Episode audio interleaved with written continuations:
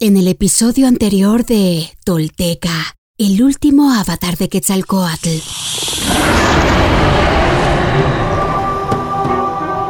Tezcatlipoca despacha a sus súbditos para lanzarlos a una batalla moral contra Seacatl y sus discípulos, quienes se han dado a la labor de difundir la palabra de la serpiente emplumada y su cuarto avatar por entre todas las culturas del Anáhuac con la oscuridad como su cómplice y la traición y la infamia como sus armas, el de la franja negra en el rostro y el espejo de obsidiana, ataca y misericordia.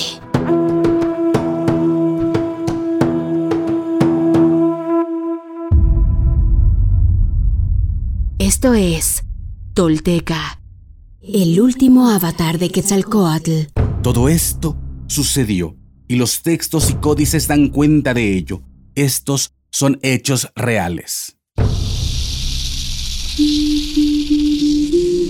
Quienes logran desentrañar en sí mismos el secreto del todo, se vuelven personas espejo, rostro y corazón. Y en ese espejo nos reflejamos todos como herederos de la náhuac. Pagnopatescatl nochitimoixcopinan.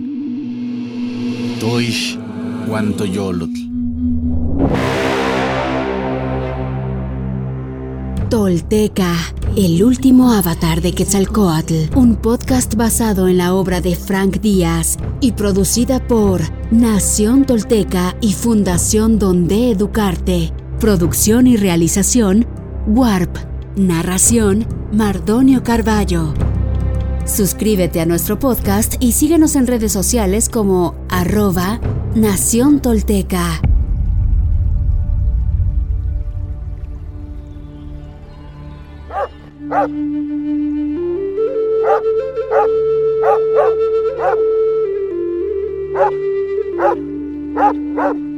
El perro rojo.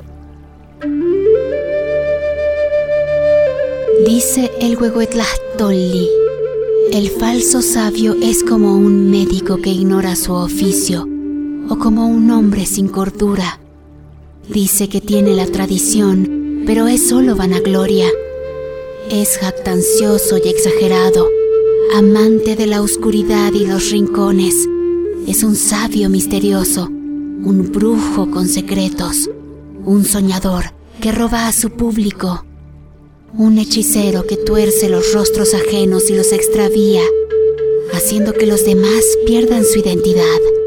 Los discípulos de Seacatl y los seguidores de Tezcatlipoca toman los caminos con sus propias agendas y misiones, con distintos objetivos e intenciones, armados con palabras y dogmas, caminan por los pueblos tratando de conquistar adeptos y conciencias para sus respectivas causas.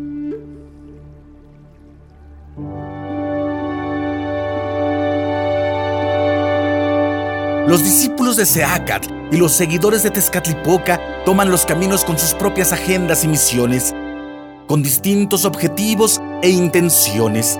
Armados con palabras y dogmas caminan por los pueblos tratando de conquistar adeptos y conciencias para sus respectivas causas.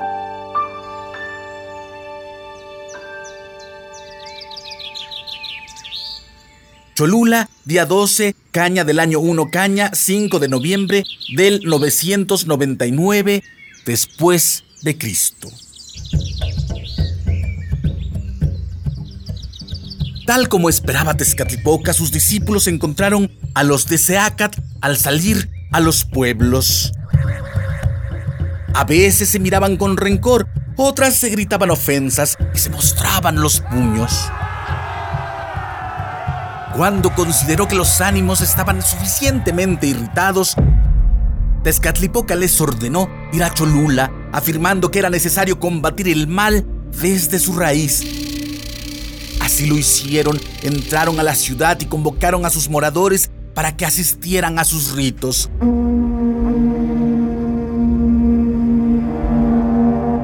amenazándolos con desgracias si no obedecían.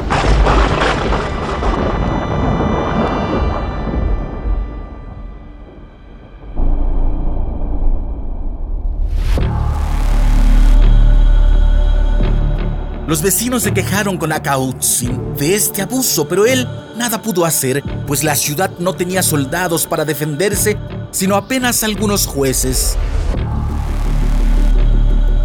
Al observar su debilidad, los yautecas se enardecieron y comenzaron a obligar a los vecinos a arrodillarse para presenciar el sacrificio de animales.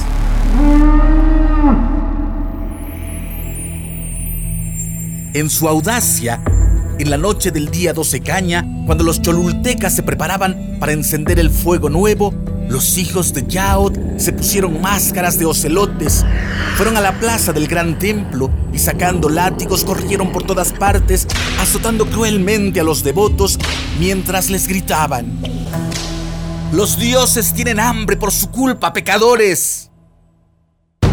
Para rematar su vandalismo, sacrificaron un perro rojo en el altar, sobre el cual encendieron el fuego. Al día siguiente fue a Kautzin con Seacat para pedirle consejo.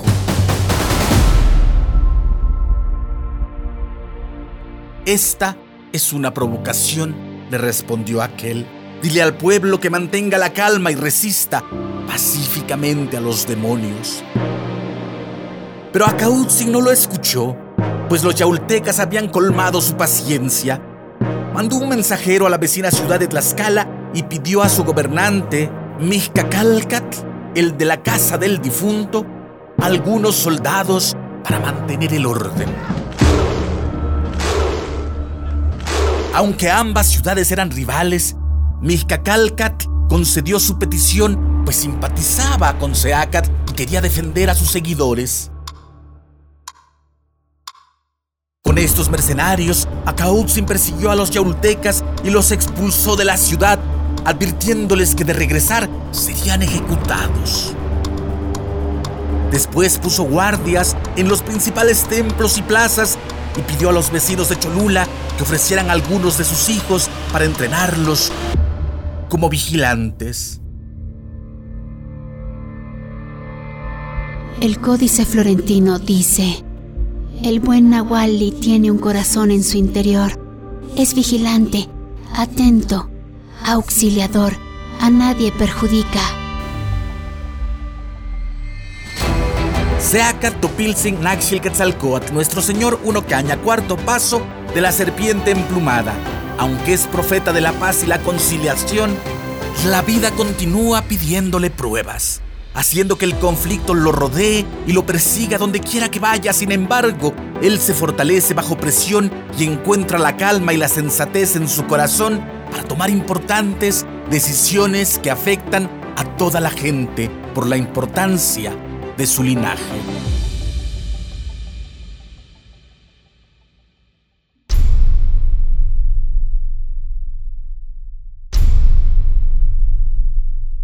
Hoy me pongo de pie firme sobre la tierra. Al reconocerme reconecto, orgulloso con mi maravilloso pasado. Dejo atrás la mentira, las falsas creencias y la vergüenza que me fueron impuestas. Sí, estoy listo para tomar mi destino. Hoy, después de mil años, he despertado. Soy espíritu tolteca que jamás fue conquistado.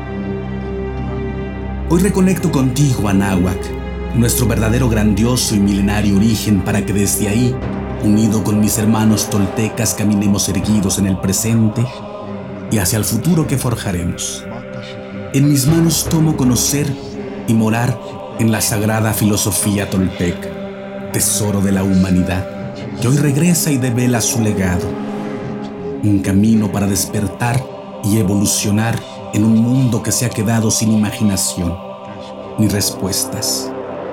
Así, basados en nuestra verdadera raíz, incorporando los últimos mil años de avances y sacrificios de hombres y mujeres de todas las culturas, iniciamos la construcción de un futuro que sí es posible, deseable y esperanzador para la humanidad, el planeta y el universo. Sí, soy sagrado. Sí, soy tolteca. Sí, soy sagrado, soy sagrado, soy tolteca. he despertado y desde mi vulnerabilidad descubro mi verdadero poder.